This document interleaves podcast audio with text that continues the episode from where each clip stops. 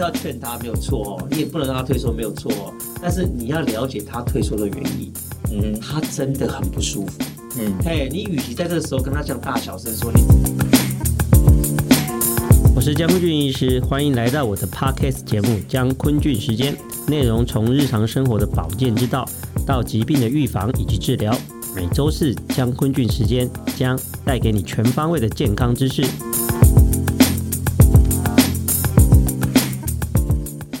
Hello，各位听众朋友，大家好，欢迎大家收听健康生友会江坤俊时间，我是江坤俊医师。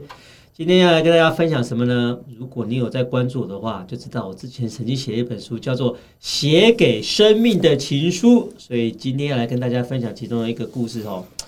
现在来欢迎我们的读者 Kevin。其实，嗨，大家好，我是 Kevin。其实今天是一个就是粉丝见面会的概念。哦，是为什么这样讲呢？因为我有买这本书啊，哦、然后读了里面的的一些故事。我首先要先考验一下 Kevin 哦。嗯嗯。如果你有认真读这本书的话哦，你知道为什么要写这本书吗？那这本书是怎样写出来的吗？你说这本书吗？对，就是看了很多病患的故事，然后内心很有感触，然后就写出这本书。你讲的是背后的理由。对，你知道最前面的理由是什么吗？最前面不知道。你知道我的第一本书是什么吗？那个吧，维他命 D 的那个，那本就是每天每日呃 每天一滴，每天一滴哈，那个一天一滴，一天一滴哈。为什么出第二本？你知道吗？为什么？因为第一本卖太好，通常都是这样子哦。所以出版社马上就来找我谈第二本哦。其实我那时候签第二本的时候，我有点就是很后悔。为什么会后悔？因为那时候题目还没有定。哦、啊，我想不出来写什么，你知道吗？因为大家知道我去美国学维他命 D 嘛，哦所以回来之后，我认为大家国人对维他命 D 有很多的误解，哦、嗯，所以我写第一本书的时候，我觉得我是在阐释一些观念，哦，所以我觉得就写的还蛮顺的。那、啊、第二本书他叫我写的时候，我就想说，哇塞，我到底要写什么东西啊？哦，嗯、出版社为了要给我定题目，来找了我五六次，就开会开了，就是没有，就是他们就找人来跟我聊天，我就是跟他聊，我就是跟他聊，就跟他聊。我说我真的不知道讲什么，你知道吗？而且说讲到来我找我第三次的时候，我记得那一天就我们就在地下室一个咖啡馆就在聊天，然后后来实在不知道讲什么了，我也不知道跟他讲什么了，我就开始跟他聊说啊，我跟你讲，其实哦，那个病人真的很可怜，我就开始讲一些我跟病人的故事。嗯嗯嗯。他听听，他听听，我就看到他偷偷在录音。我说你在干什么？哎，我说你在干什么？这这这这是什么呢？没有未经我允许，这不能当做证据哦，好吧？大家知道偷录是没有用的哦。哎，然后就他就说，我觉得你讲这个就很好啊。我说讲什么？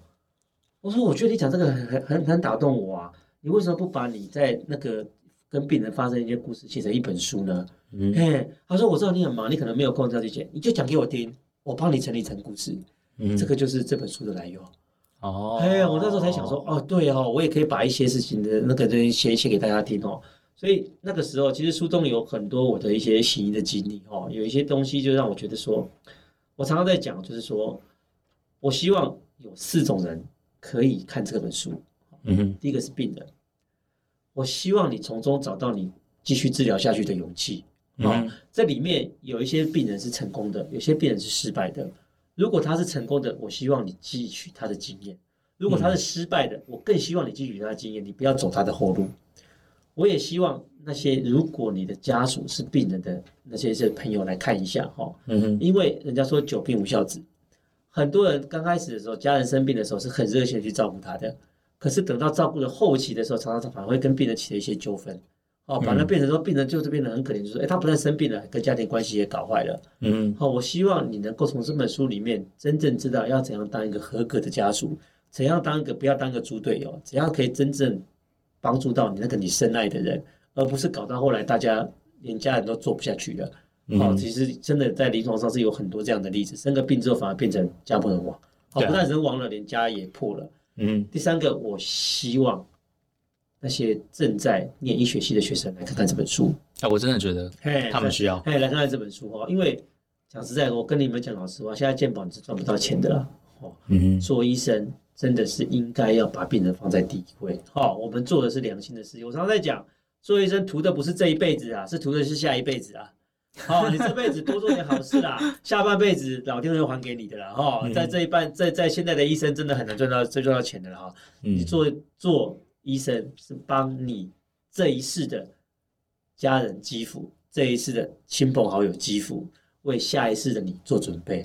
这一世的你就奉献给大家吧。好、哦，这是我对现在医生的感受。我希望年轻医生可以看一下，其实这这个这个这个你在行医的过程当中，真的会有给你很多的体会。第四个，哦，我希望是年轻的已经成为主治医师的人看，哦，为什么？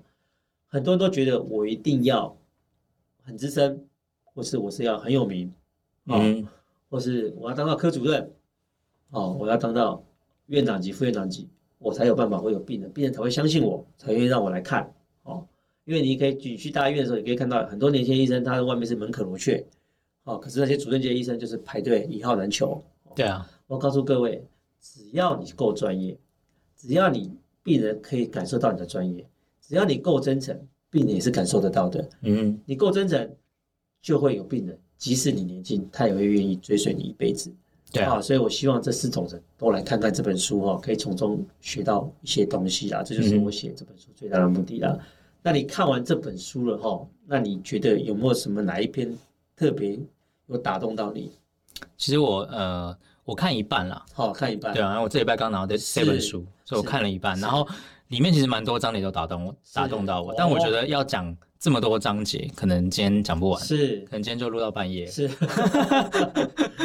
对啊，然后里面有一个就是我最感最感兴趣的，其实是嗯，算是中间一点的一篇哦，他在讲那个生命剧场最终幕哦，对，然后这篇故事，呃，我帮那个江皮回顾一下这篇故事。这篇的故事，他在讲有一位呃病患，五十几岁的男生，嗯，然后他呃刚开始到你的门诊的时候，他其实是胃不舒服，是，但是他不愿意做检查，对，因为做胃镜大家都觉得很不舒服，对。对，所以大部分那个胃不舒服的时候来找我们的时候，他可能就是只是要求开一些胃药，可能就要回去了，嗯，而且他是个就是企业家，哦，他可能没那没那么多时间，是，然后他想说啊，那就是开个胃药就好了，是，对，然后其实家人。就是也有在旁边拦阻说：“哎、欸，你就做个检查嘛。”对呀、啊，对呀、啊，其实大部分都是这样。我们在门诊里面就是：“哎、欸，我们要排队检查啊，通常是病人不要，他们觉得哇，生个东西进到柜里面去超不舒服的。”对啊，他会觉得说被劝，然后他都不要啊、嗯。对啊，大家都会有那种侥幸心态，想说啊，大部分都是不会是我，不会是我，不会是我。结果后来吃胃药吃吃吃，然后后来有一次就是吐血哦，然后再送到你的门诊，然后检查出来就是胃癌。这个这个其实我要先跟各位讲一下，就是说，就是我也不会说，因为现在医疗资源也是很宝贵的哈。嗯。就是有的时候，当你不舒服的时候，就是当你胃不舒服的时候，自己吃胃药到底可不可以？Kevin，你觉得可不可以？你说自己吃胃药吗？对。我觉得如果是偶，就是偶尔，就是这次你可能从来都没有发生过这个情形，嗯、然后当下你可能你有记忆说你有吃了什么奇怪的东西，或是你吃了你平常没有在吃的东西，嗯、然后你发现肚子痛，这个的话，我自己会去买胃药吃。但如果这件事情发生太频繁的话，嗯、我就会开始觉得不对劲。对，所以其实我给各位一个观念哦，因为其实上腹疼痛那种胃痛哦，其实你去买胃药，我身为一个医生的立场，我也不会反对哈。嗯、但是我要告诉各位，就是如果你这个症状哈，你在吃一般的胃药，吃了两周都还没有改善，那就绝对不对了哦。嗯因为一般的那个溃疡啊，不管你是有没有溃疡，你吃胃药其实都会稍微改善一些些哈，绝对不会有一种胃痛跟只是单纯的胃痛，你吃胃药两个礼拜都没有改善的哈。所以如果你这个不舒服持续超过两周之后，真的要好好的处理了哈。另外就是讲到胃镜的问题哈，很多人都怕那个管子伸进去那种感觉，我自己也是很怕啦。你光是想象就很怕嘛，你你嘴巴一个东西往你喉咙这样一直插，一直插，一直插。对啊。哦，但是现在有两个方法可以处理掉这个问题哈。第一个就是，如果你真的害怕，你就做无痛胃镜就好了嘛。对，嘿，我就让你睡一下，然后就就这样就好了嘛。第二个，现在胃镜的管径哦，跟以前的管径已经差很多了哦，已经不会像以前那么那么的不舒服了哦。即使你可能大家可能有些人可能有经济压力嘛哈，他没办法付得起无痛胃镜的钱的话，嗯、那其实你也可以跟着我们，我们可以可以帮你选择管径小一小的胃镜来做哦。其实有很多的方法可以处理啦。对啊，哎，要就不会错过一些那个那个那个那个时机的话，因为。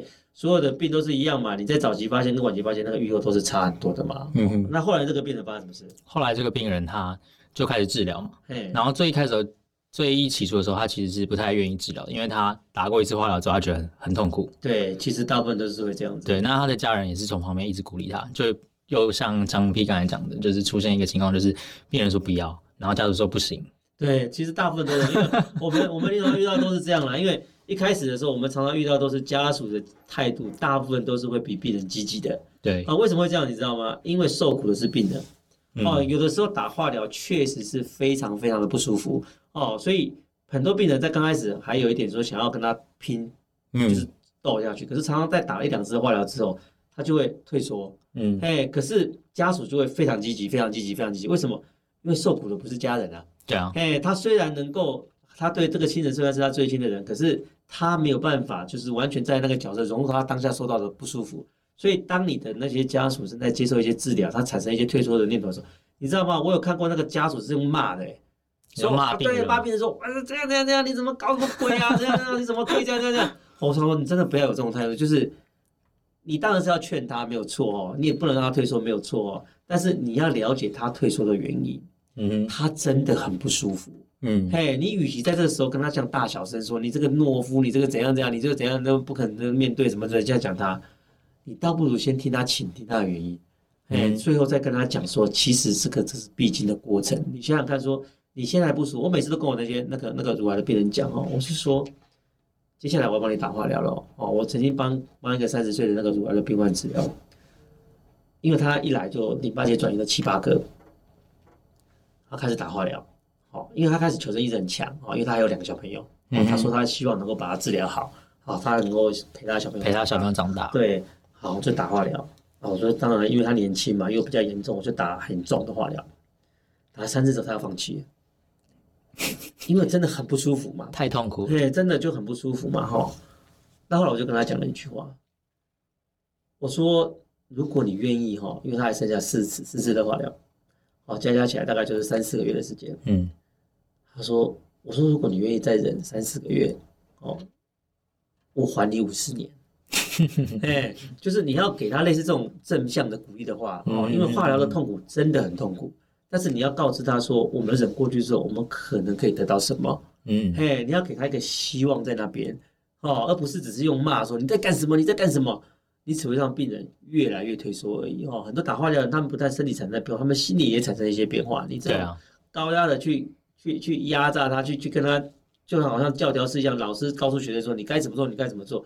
病人在那个当下常常是听不下去的啦，哦，所以常常会发现说，哎，我们在治疗的初期，病人在畏缩，然后家属在拼命的很积极，然后最后又造成家庭的冲突，其实真正的不一样。就是这个时候，你这个这个家属就要好好的做好家属该做的事情了，嗯，是要去倾听，然后去鼓励，告诉他说，我们度过了这一关之后，我们可以得到什么，这样子病人比较有勇气继续。做下去啊，嗯，对，所以两边的态度其实都要改了，对，都要改了，都要改了，嗯，结果到到后来啊，就是这个病患，嗯、呃，经过一两次化疗之后，他其实有改善，然后家人当然也觉得蛮开心。哦，这时候病人就会充满了干劲哦，对，哎、欸，通常哦，因为你知道吗？那个当你的状况在改善的时候，他这个病人就会变得很舒服，对，他本来超级不舒服的，结果治疗之后变得很舒服之后，哇塞，我有几个病人。